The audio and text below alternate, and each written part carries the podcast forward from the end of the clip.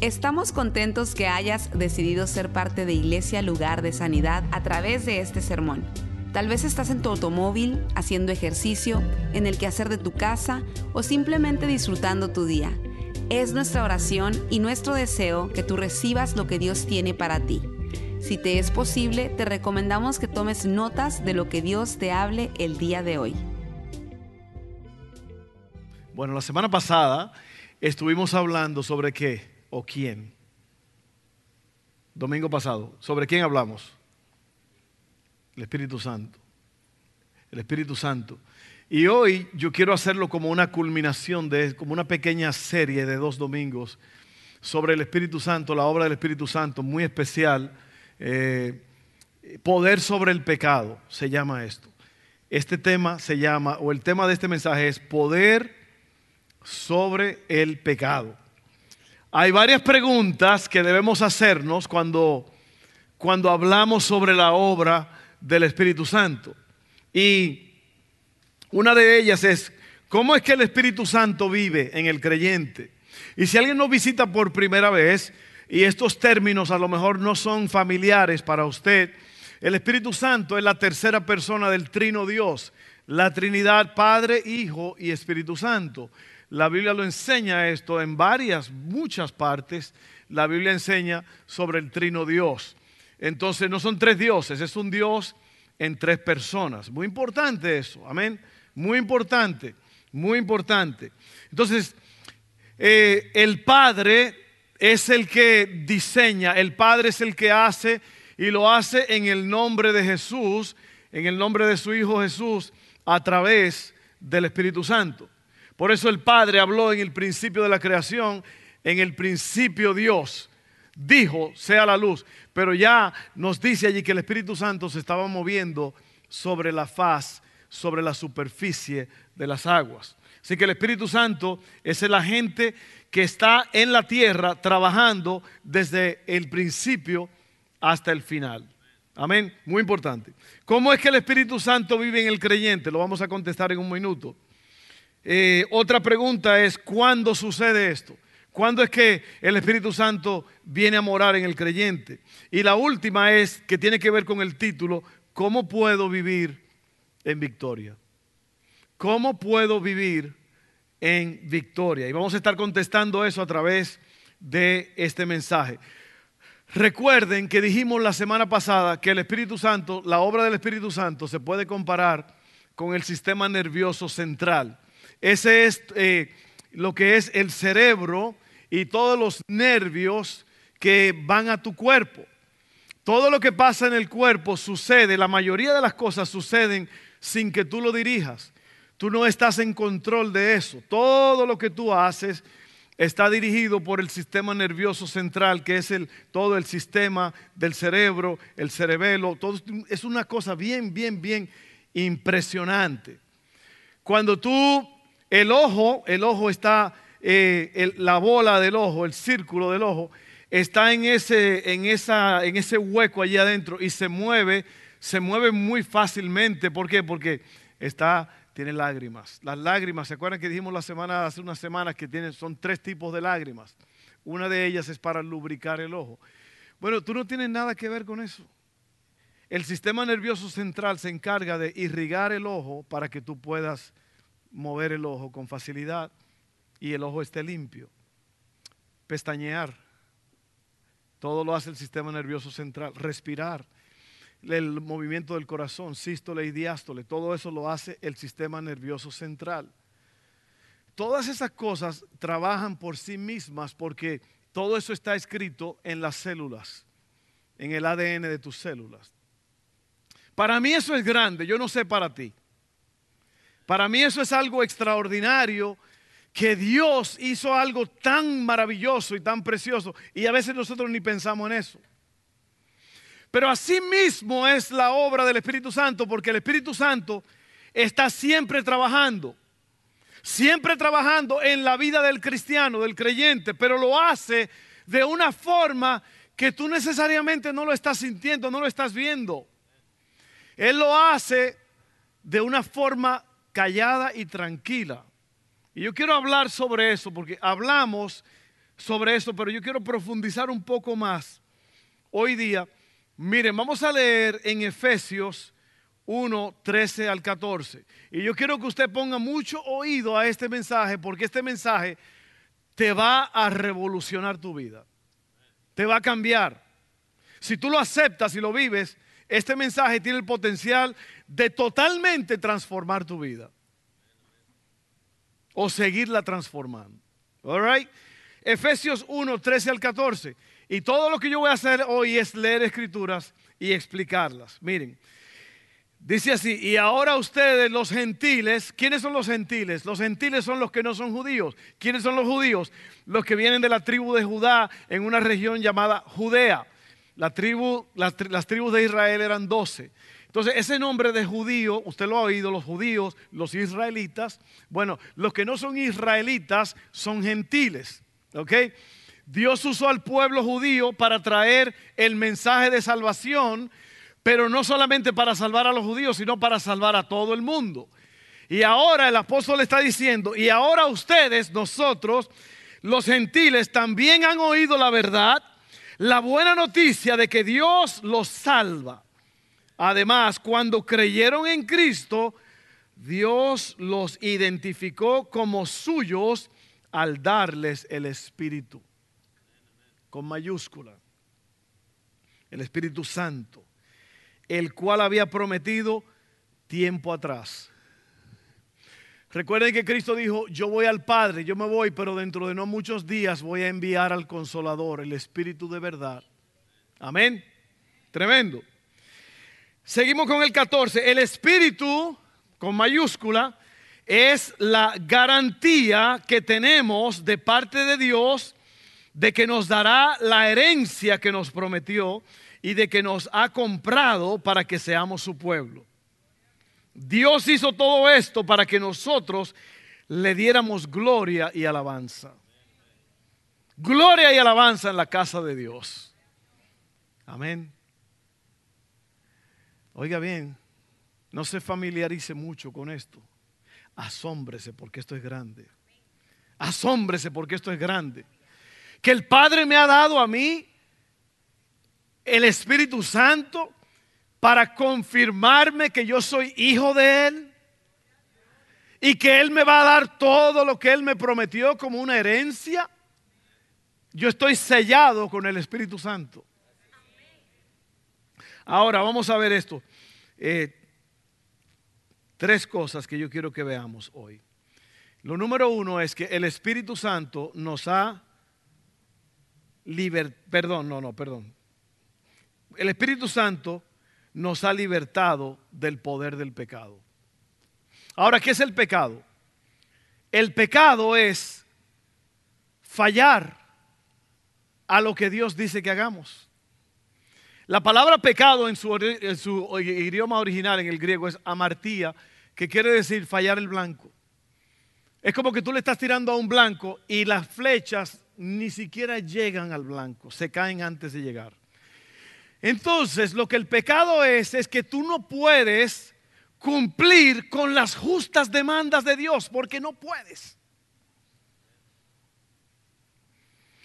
Para eso fue la ley de Moisés, y ahorita te lo vamos a decir, no matarás, no codiciarás, no robarás, no tendrás dioses ajenos delante de mí. Son una serie de, leyes para, que, para, para mantener a la gente controlada. Pero ¿qué pasa? La gente no pudo. Por algo que se llama la carne o la naturaleza pecaminosa, que es la tendencia que hay en nosotros hacia lo malo. Y si usted no cree que hay gente mala, miren, nada más lea el periódico de lo que ha pasado en, en Baton Rouge en esta semana. En Baton Rouge aquí en nuestro patio. Mire cuántas personas han sido dañados por el, por el pecado, por el odio, por el rencor, por la falta de amor.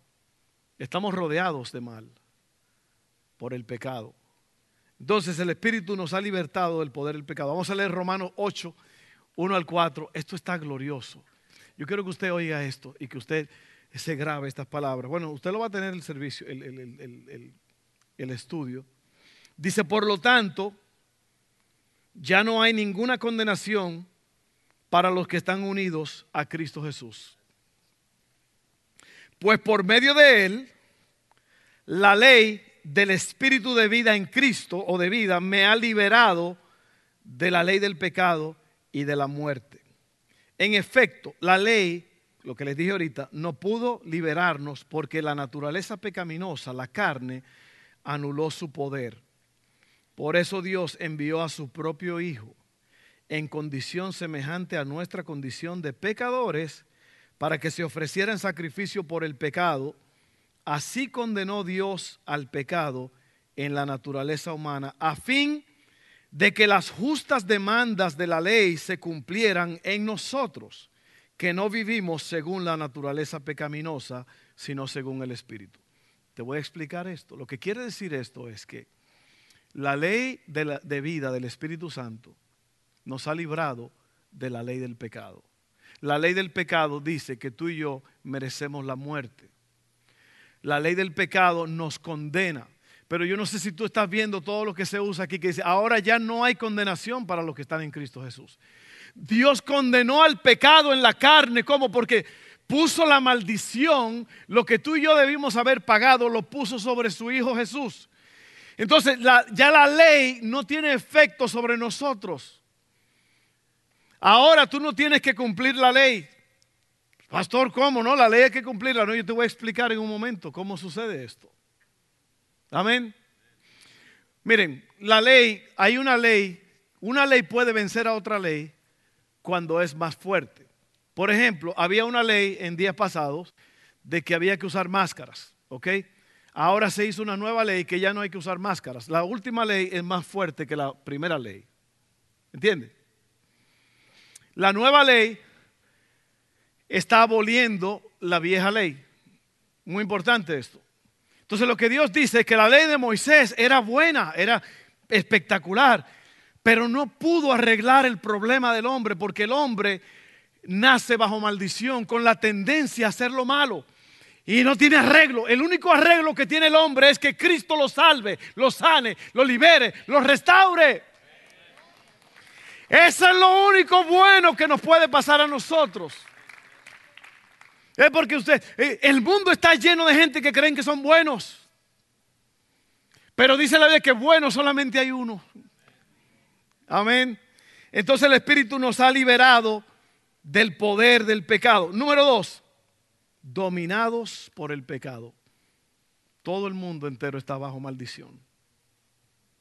Oiga bien, dominados por el pecado. Romanos 8, 5 al 8. Dice así. ¿Están listos? Los que viven conforme a la naturaleza pecaminosa fijan la mente en los deseos de tal naturaleza. En cambio, los que viven conforme al Espíritu, con mayúscula, fijan la mente en los deseos del Espíritu la mentalidad, aquí fijan la mente, la mente, mente, mente, mente, lo que tú piensas. La mentalidad pecaminosa es muerte, mientras que la mentalidad que proviene del Espíritu es vida y paz. ¿En qué estás pensando? Esa es la pregunta. Lo que tú piensas determina cómo vas a vivir. Amén. Y sabe que, mire, yo, yo escogí, yo escogí predicar esto en un domingo porque nosotros necesitamos oír la verdad. Con esto no se puede jugar. La verdad es la que nos hace libres, libre. Y si nosotros no conocemos la verdad o la ignoramos, nunca vamos a ser libres. Entonces, esto no es fácil porque la mayoría de gente viven bajo esta tendencia de lo que se llama la carne, la naturaleza pecaminosa, la tendencia a hacer lo malo. Yo te lo voy a demostrar en un momento, pero vamos a terminar de leer aquí. Otra vez, la mentalidad pecaminosa es enemigo de Dios, pues no se somete a la ley de Dios ni es capaz de hacerlo. O sea, tú no puedes, humanamente hablando, tú no puedes cumplir las demandas de Dios, porque Dios es justo y santo. Y tú y yo fuimos concebidos nacimos en este mundo que está bajo la maldición del pecado. Yo espero que usted entienda eso. Los que viven según la naturaleza pecaminosa no pueden agradar a Dios. Ahora usted se dio cuenta allí que pensar, ahí usa mucho el pensamiento, la mente, la mente, la mentalidad de la carne, la mentalidad del espíritu. ¿Sabes lo que quiere decir eso? Es, otra vez te hago la pregunta, ¿en qué estás pensando? Tú eres lo que tú piensas. Y la mente es la que abre todo para determinar qué es o quién es que tú vas a ser. Y la mente se alimenta de los cinco sentidos. Lo que tú ves, lo que tú oyes, lo que tú palpas, ¿eh? lo que tú gustas, lo que hueles, la mente percibe. Entonces, aquí, aquí está la clave. Oiga bien, si usted quiere ser una persona limpia y pura, que camina con Dios, usted va a tener que enseñarle a su mente a pensar como piensa el Espíritu Santo. Yo creo que no me entendieron. Si usted quiere llevar una vida recta, una vida de problemas o una vida sin problemas, cuando digo problemas no es que no va a haber problemas, pero usted va a poder vencerlos. Usted va a tener que enseñarle a su mente a someterse a Dios. Yo se lo voy a probar al final. Todo lo que tú ves despierta algo en ti. Si tú ves si tú ves cosas que te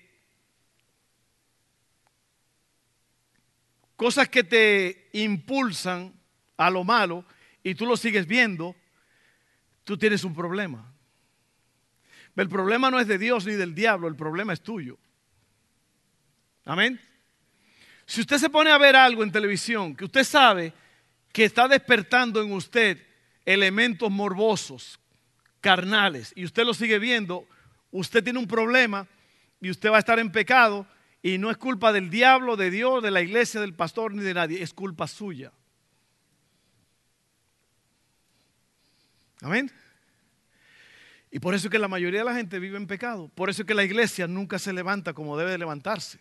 ¿Por qué? Porque la gente prefiere vivir alimentando su carne. Porque yo les dije la semana pasada a ustedes, el Señor me dijo, tú estás muerto. Tú no puedes ya vivir de acuerdo a la naturaleza pecaminosa. Tú, tienes que estar muerto. Porque si no, tú vas a estar viendo cosas, oyendo cosas, haciendo cosas que son las cosas del mundo. Y la Biblia dice que los que aman al mundo son enemigos de Dios. Dominados por el pecado. ¿Usted sabe por qué usted está dominado por el pecado? Porque usted piensa en las cosas del pecado. Amén. ¿En qué estás pensando? ¿Qué estás viendo? ¿Qué estás oyendo? Si alguien viene y te habla, ¿cuál fue el problema de Eva en el jardín del Edén? ¿Qué fue el problema de Eva? Se puso a oír lo que no debió haber oído.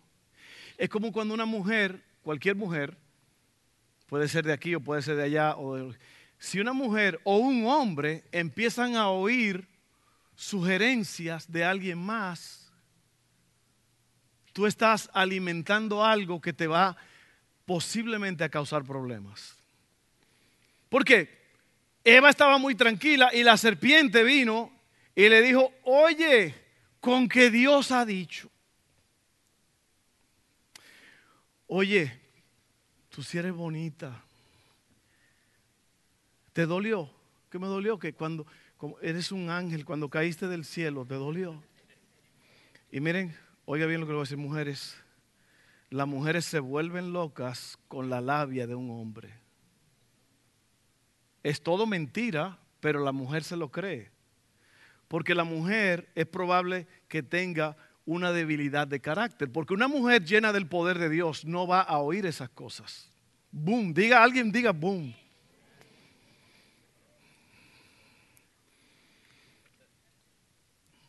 Un hombre, un hombre que está tratando de caminar con Dios y viene una mujer y le dice cosas al oído o le hace una insinuación y el hombre lo cree, va a caer. ¿Sabe? Porque es todo Es lo que tú piensas. Eso es lo que determina. No hay nada fuera de eso. Todo el problema está en tu mente. Es lo que tú piensas, es lo que tú ves. Hace poco, y a mí me gusta usar ejemplos vivos porque pues es lo que es. Hace poco yo estaba cambiando los canales de televisión. Normalmente yo veo cinco canales que son de noticias. Yo estaba cambiando y ese programa que yo uso a veces se va a otros canales de noticias.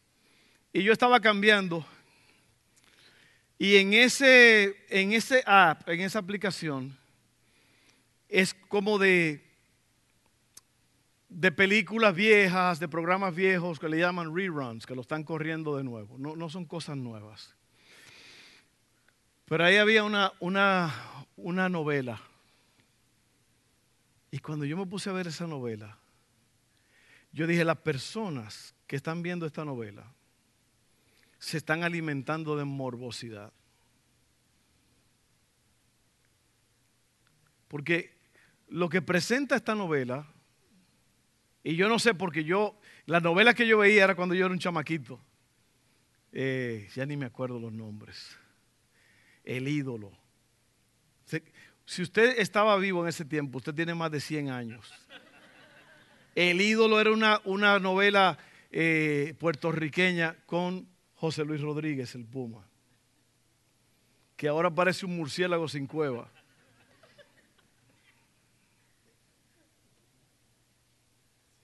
Yo estaba viendo esta novela y yo dije, con razón, con razón hay tanta morbosidad y tanto adulterio y tanta fornicación. Porque esa novela lo que estaba enseñando era cómo alimentar los deseos carnales de una mujer, mayormente, mayormente, aunque yo he visto hombres encendidos viendo novelas. Yo he visto, yo estaba en la Ciudad de México en un restaurante y los, los cocineros estaban todos así, viendo la novela. Pero miren, eso es solamente un ejemplo. Oiga bien, si usted se está inyectando, porque yo dije, es impresionante, el Señor me mostró algo los actores que escogen para estas novelas son escogidos para eso, para hacerlo caer a usted. Y mucha carne, y mucha fornicación. Imagínate que tú te estás chupando una hora de eso. ¿Qué está pasando por tu mente? ¿Qué está pasando por tu mente? Pues la ahí está el problema, aquí. I'm sorry. Lo siento mucho, pero si yo no lo digo, ¿quién se lo va a decir a usted? Entonces, eso se llama dominado por el pecado. Tú eres lo que tú piensas. Si tú ves algo y tú lo persigues con tus ojos, ya te afectó. Eso fue lo que hizo el rey David. El rey David dice que en el tiempo que los reyes iban a la guerra, él se quedó en casa y él estaba paseándose en el palacio. ¿Y qué vio? Una mujer bañándose. Ya se le, ¡boom! Todas las luces se le prendieron en la cabeza. ¿Y qué hizo? La mandó a buscar, se acostó con ella, tuvo un hijo o quedó embarazada David ahora mata a Urias, el esposo de ella, que es uno de los cinco valientes de David. ¿Ve? Porque el pecado lleva de una cosa a la otra. ¿Sí o no? ¿Te das cuenta? David estaba paseándose, él vio eso y lo que David debió haber hecho fue matar ese pensamiento inmediatamente. Pero no, él vio, él codició, dijo, me gustó, tráiganmela. Y de ahí hubo mentira, adulterio, fornicación, muerte. Ese primer hijo que nació de Betsabé murió. ¿Se da cuenta lo que pasa con usted? Usted no puede dejar que la mente domine su vida. Y, eso no es fácil. Todo, todo comienza aquí. Hay un mensaje que yo predico que se llama ¿En qué estás pensando? Y vamos a terminar aquí con este último punto y dos escrituras. Guiados por el Espíritu. Guiados por el Espíritu. Romanos 8, 9 al 14 dice así, sin embargo, ustedes no viven según la carne, la naturaleza pecaminosa, sino según el Espíritu. Si es que el Espíritu de Dios vive en ustedes. Y si alguno no tiene el Espíritu de Cristo, no es de Cristo. Pero si Cristo está en ustedes, el cuerpo está muerto, se lo dije, a causa del pecado, pero el Espíritu que está en ustedes es vida a causa de la justicia. Y si el Espíritu de aquel que levantó a Jesús de entre los muertos vive en ustedes, el mismo que levantó a Cristo de entre los muertos, también dará vida a sus cuerpos mortales por medio de su Espíritu que vive en ustedes. Por tanto, hermanos, tenemos una obligación, una obligación. Usted y yo estamos obligados. ¿A qué? Bueno, pero no es la de vivir conforme a la naturaleza pecaminosa, porque si ustedes viven conforme a ella, morirán. Pero si por medio del Espíritu, por medio del Espíritu, dan muerte a los malos hábitos del cuerpo, entonces vivirán. Porque todos los que son guiados por el Espíritu de Dios son hijos de Dios. ¿Cómo se forman los hábitos? Yo se lo he dicho antes. Los hábitos se forman porque usted vio algo, probó algo que le gustó. El cuerpo dice, hey, estaba bueno, vamos a seguirlo. Y así como se forman los hábitos. Y una de las cosas más difíciles es, como dicen en inglés, patear un hábito. Es difícil porque el cuerpo se adapta a eso el corazón se adapta. Entonces, aquí, miren, en este asunto es o es blanco o es negro. No hay nada intermedio aquí. ¿Por qué? Porque vivimos en un mundo gris. La palabra en Isaías, creo que capítulo 5 o 6 dice, hay del que a lo bueno dice malo y a lo malo dice bueno. Eso se llama viviendo en un mundo gris. Cuando tú ves algo y tú dices, está bien, lo voy a ver, es, rápido. Te viene un pensamiento morboso de algo malo y tú dices, está bien, papá era así. Él tenía ese mismo problema y yo lo agarré y pues no hay otra forma de librarme de esto. Vámonos. ¿Te das cuenta? No, o es negro o es blanco en la escuela, jóvenes, o es negro o es blanco. En el trabajo, o es negro o es blanco. Porque si no, vas a caer en el círculo vicioso del pecado y nunca te vas a poder levantar. Hay algo en el paracaidismo, cuando la gente se lanzan de los aviones, paracaídas, hay un efecto, no sé qué es lo que lo causa, no recuerdo exactamente, pero hay algo que sucede con la persona, que si la persona no se puede rehabilitar en el salto, eh, va como en una espiral y por más que trate, no puede salvarse. Y así mismo es el pecado. El pecado te hace caer en una espiral que tú no te puedes levantar. Así que tú tienes que calcular todo el asunto y llamarle a lo bueno bueno y a lo malo malo. Amén. Yo sé que a lo mejor este mensaje no es popular, pero es lo que va. Es lo que trabaja. Entonces, oiga bien, ahora sí le vamos a dar fuego al asunto aquí en Gálatas 5, 16 al 25. Aquí está la clave.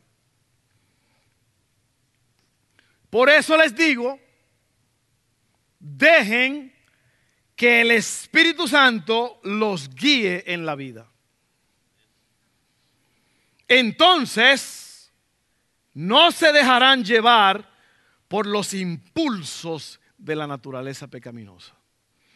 Y es lo que pasa, que la mayoría de la gente vive por impulsos. Un impulso que es algo que te empuja. Algo que te empuja.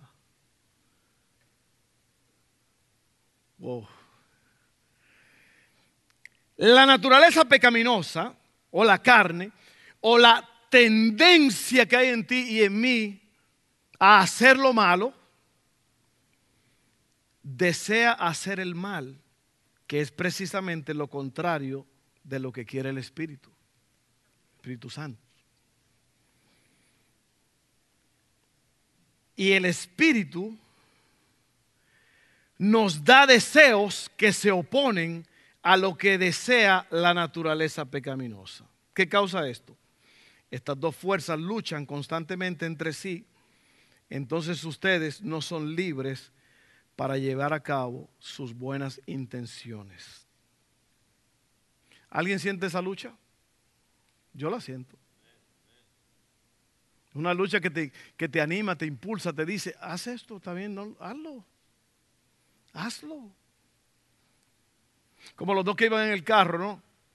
Y la luz se puso roja y el tipo le dijo, dale, dale, dale. No viene nadie, dale, dale. Que está manejando, no, no, pero que la ley, no, dale, no viene nadie. El tipo se fue. La próxima luz, ¡pum!, cambió a rojo. ¿Por qué estás, por qué estás frenando? Dale, dale, dale, dale, dale. La próxima luz otra vez, la luz roja, dale, tranquilo, no hay problema. Y en la tercera vez, uh, uh, policía. Oye, porque es tu culpa. Tú me dijiste que yo no estoy manejando. Y así pasa con mucha gente que te dicen, dale. Esa tipa que te está viendo, dale. Un amigo mío me dijo un hombre, un hombre que según era creyente, me dijo que andaban en no sé, en un hotel, en no sé qué sitio. El tipo estaba según ministrando y le dijeron, no, dale. Esa tipa, mira, la, de la recepción, eh, ella está por ti, dale para No, pero que yo, dale. El hombre cayó. Pues porque otra vez es la carne que se mueve, la carne, la carne. Y eso está acabando con los pastores, con los líderes espirituales. Eso está acabando, acabando con la gente. Eh, eso se está comiendo a la gente. Te lo voy a probar. Pero cuando el Espíritu los guía, ya no están obligados a cumplir la ley de Moisés. Cuando ustedes siguen los deseos de la naturaleza pecaminosa, los resultados, los resultados es o lo que está abierto a la observación pública, cuando tú sigues los deseos de la carne, de la naturaleza pecaminosa, cuando tú haces lo que tú quieres, lo que el mundo puede ver es esto. Oye bien, oye bien. Inmoralidad sexual, impureza y pasiones sensuales. Estos tres pecados tienen que ver con el sexo y son pecados morales. Y mira que el apóstol empezó con estos tres. ¿Por qué? Porque te lo dije ahorita, esto es lo que se está comiendo a la gente. La gente está siendo destruido por la morbosidad, por la sensualidad, por los deseos sensuales que batallan contra el alma. ¿Sí o no? Diga, alguien dígame. Mire Facebook, mire la televisión, eso es lo que vende. Eso es lo que vende. Eso es lo que vende y el diablo sabe, el diablo sabe que eso vende. Usted no ha visto el restaurante donde las mujeres están en bikinis. ¿Quiénes están ahí? Los morbosos. ¿Por qué? Porque eso vende. Mire cuáles son los primeros tres. Oiga bien, oiga bien. Le estoy hablando al pueblo de Dios. Para poder salvarte la vida. Porque aquí hay personas que probablemente están al borde de la muerte espiritualmente. Y yo te estoy salvando la vida con este mensaje. Yo no, el Señor. Oye bien la lista comienza con inmoralidad sexual, impureza y pasiones sensuales. ¿Sabe lo que es una pasión? Un deseo fuerte. El ser humano fue creado con pasiones sensuales, o sea, con, deseos sexuales, porque es así como el hombre procrea, es, es bonito, es bueno, el sexo es de Dios, pero en los límites del matrimonio. El sexo está reservado para el matrimonio. Y si usted se quiere comer el pastel antes de la boda, usted está en pecado. Y no le va a ir bien. Amén. Le estoy dando duro al pueblo, le estoy dando duro porque mire, esto es lo que te salva la vida. Esto te está salvando la vida a ti que me estás viendo en televisión, allá donde sea que me estés viendo, en una computadora, en un teléfono. Oiga bien, inmoralidad sexual, impureza y pasiones sensuales, pecados morales. Luego viene idolatría hechicería. hechicería, idolatría. Usted está jugando con juegos. Usted está bregando con el horóscopo. Usted está bregando con la suerte. Usted está bregando con, eh, con idolatría. Usted tiene otras cosas que son, las tiene más importantes que a Dios. Son pecados espirituales. ¿Qué sigue? Hostilidad, peleas, celos, arrebatos de furia, ambición egoísta, discordias, divisiones, envidias, pecados sociales, porque lo estás activando contra otras personas.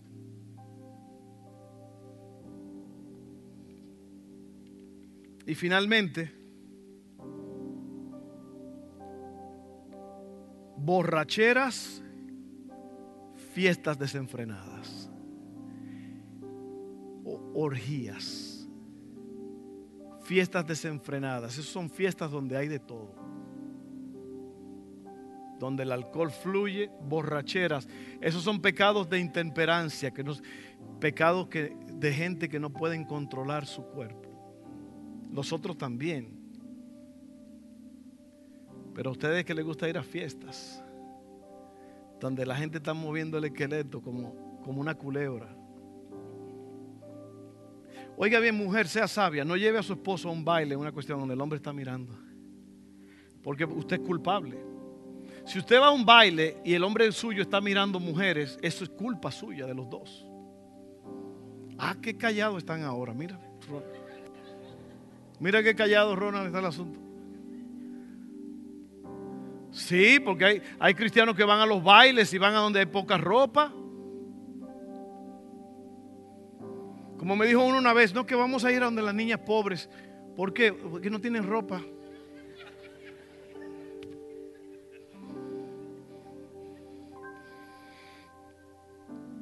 Bueno, mi hermano querido, esto está duro. Y luego dice, y otros pecados parecidos, que como que la lista no termina ahí.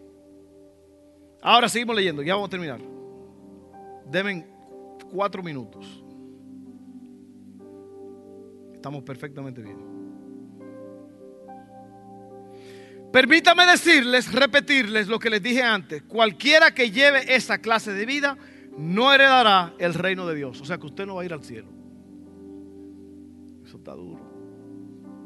Si usted es un morboso, adúltero, fornicario, eh, mal hablado, perverso, envidioso, celoso, y usted practica eso, dice aquí que usted no va a heredar el reino de Dios. Así que en esta tarde usted yo le voy a dar oportunidad para que venga a arrepentirse. En cambio, la clase de fruto que el Espíritu Santo produce en nuestra vida es que lo contrario a todo ese mugrero. Amor, alegría, paz, paciencia, gentileza, bondad, fidelidad, humildad y control propio. Control propio es que usted es dueño de sí mismo y usted sabe cómo gobernarse. Usted sabe decir que no. No, usted no sabe, usted no sabe. Es duro, es duro, es duro, es duro. No, no, no, no se puede, no se puede. Sí se puede, sí se puede, sí se puede. Yo sé lo que le estoy diciendo. Amén.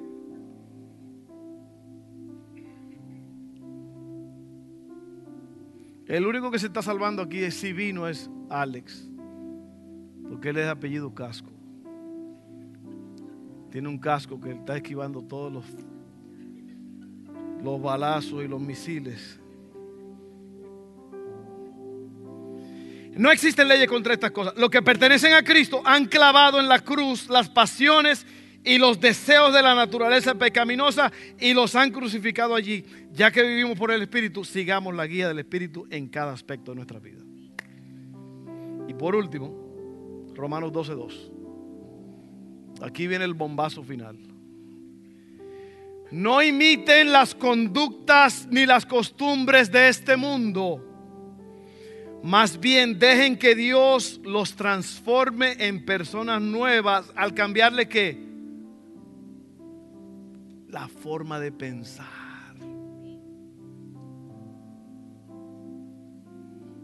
Entonces, se lo dije que el problema está aquí. La mente es la culpable de todo. No es fulano, no es fulana, no es esto, no es aquello. Es su cabezota que usted le ha dado riendas sueltas. Oye, entonces aprenderán, si usted aprende a pensar, si usted controla su mente, si usted deja que Dios gobierne su mente, el Espíritu Santo, entonces aprenderán a conocer la voluntad de Dios para ustedes, que es buena, agradable y perfecta. Pero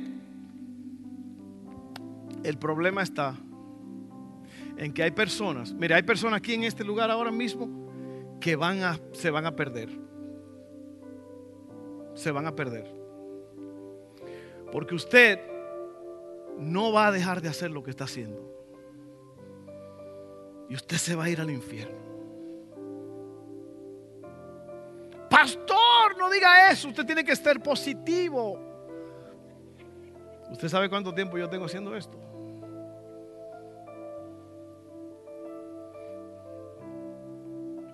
Alguien me enseñó un video los otros días de una oveja que la acaban de sacar de una zanja. La acaba de sacar el, pastor o quien sea. La sacó de la zanja, salió corriendo, ¡boom! otra vez en la zanja.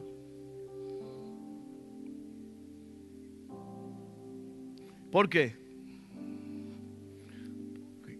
Que es una tendencia, es una tendencia. A la gente le gusta pecar. Y, y peor es si usted es provocador si usted provoca a otros a que pequen, es peor todavía. Amén. Así que tenga cuidado como usted habla, como usted se comporta. Tenga cuidado, hombre, como usted le habla a una mujer. No ande coqueteando, no ande diciendo. Ustedes son novios. Miren, el noviazgo, eh, esto es algo que mucha gente, a lo mejor me llaman antiguo, lo que sea. El noviazgo es la antesala del matrimonio. Usted no puede tener relaciones sexuales antes del matrimonio. No puede. Usted tiene que cuidarse de que usted no esté en un lugar solo, con poca luz, porque se le va a subir el diablo encima a usted. ¿Sí o no? Y cuando digo el diablo es usted mismo usted misma. Y porque el diablo no tiene nada que ver el diablo lo que hace es que le echa leña al fuego. Pero yo he decidido, ya lo decidí hace tiempo, que yo voy a vivir como un hombre muerto, vivo para Dios. Y si viene cualquier problema, cualquier tentación a mi vida, eso hay que vencerlo, hay que matarlo. Amén. Vamos a orar, Padre, en este día ayúdanos, Señor. Esto ha sido duro en este día porque a nosotros nos encanta la malicia por esa tendencia, por la carne, por la tanta corrupción, como dice la palabra ahí en Pedro. Habiendo huido de la corrupción que hay en el mundo a causa de los malos deseos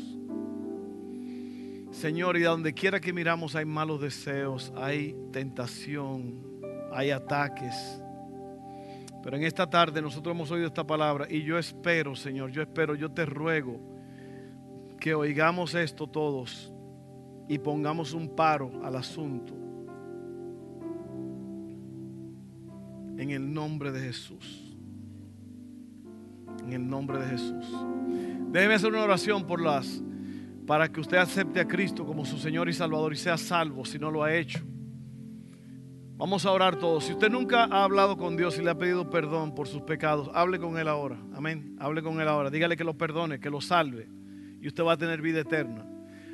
Hágalo conmigo ahora. Padre, te estoy pidiendo que salves mi alma. Yo creo en Jesús. Perdona mis pecados. Lávame de toda maldad Jesús vino y murió, resucitó y me salvó.